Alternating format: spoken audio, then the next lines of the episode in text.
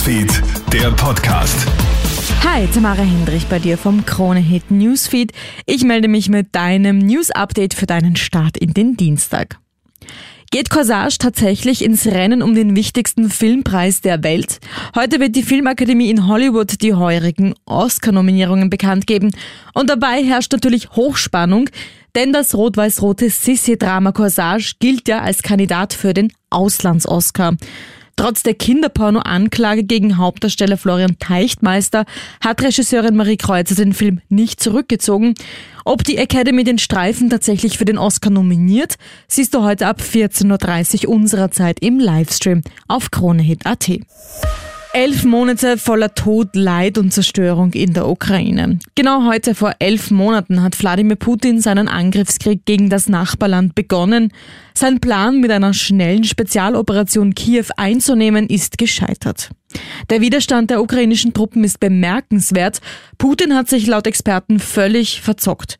Inzwischen erleben wir aber einen blutigen Abnutzungskrieg, der sich wohl noch lange dahinziehen dürfte. Doch schon jetzt ist die Bilanz am Schlachtfeld erschreckend. Militärstratege Gerald Kahner. Wir wissen es, dass auf der russischen Seite offensichtlich 180.000 Soldaten bis jetzt verwundet sind oder getötet wurden. Und man rechnet auch auf der ukrainischen Seite mit etwa 100.000 Verwundeten und Getöteten. Das ist die Bilanz, die jetzt dann nach einem Jahr bald zu ziehen sein wird. Hinzu kommen Zehntausende zivile Todesopfer, Millionen von Menschen sind auf der Flucht. Schüsse und sieben Todesopfer. Nur zwei Tage nach der Bluttat in einem Tanzclub sterben gestern im amerikanischen Kalifornien erneut sieben Menschen bei einer Schießerei. In Half Moon Bay hat es zwei Angriffe auf Farmen gegeben. Die Polizei twittert, dass ein Verdächtiger bereits gefasst ist.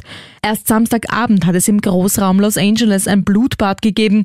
Ein 72-jähriger Mann asiatischer Abstammung eröffnet in einem Club das Feuer während der Feierlichkeiten zum chinesischen Neujahrsfest. Auch im US-Staat Iowa sind gestern in einem Jugendzentrum mindestens zwei Schüler erschossen worden. Drei Verdächtige seien kurz danach festgenommen worden, meldet die Polizei. Ein besonderes Zuckerl gibt es heuer für alle Skifans.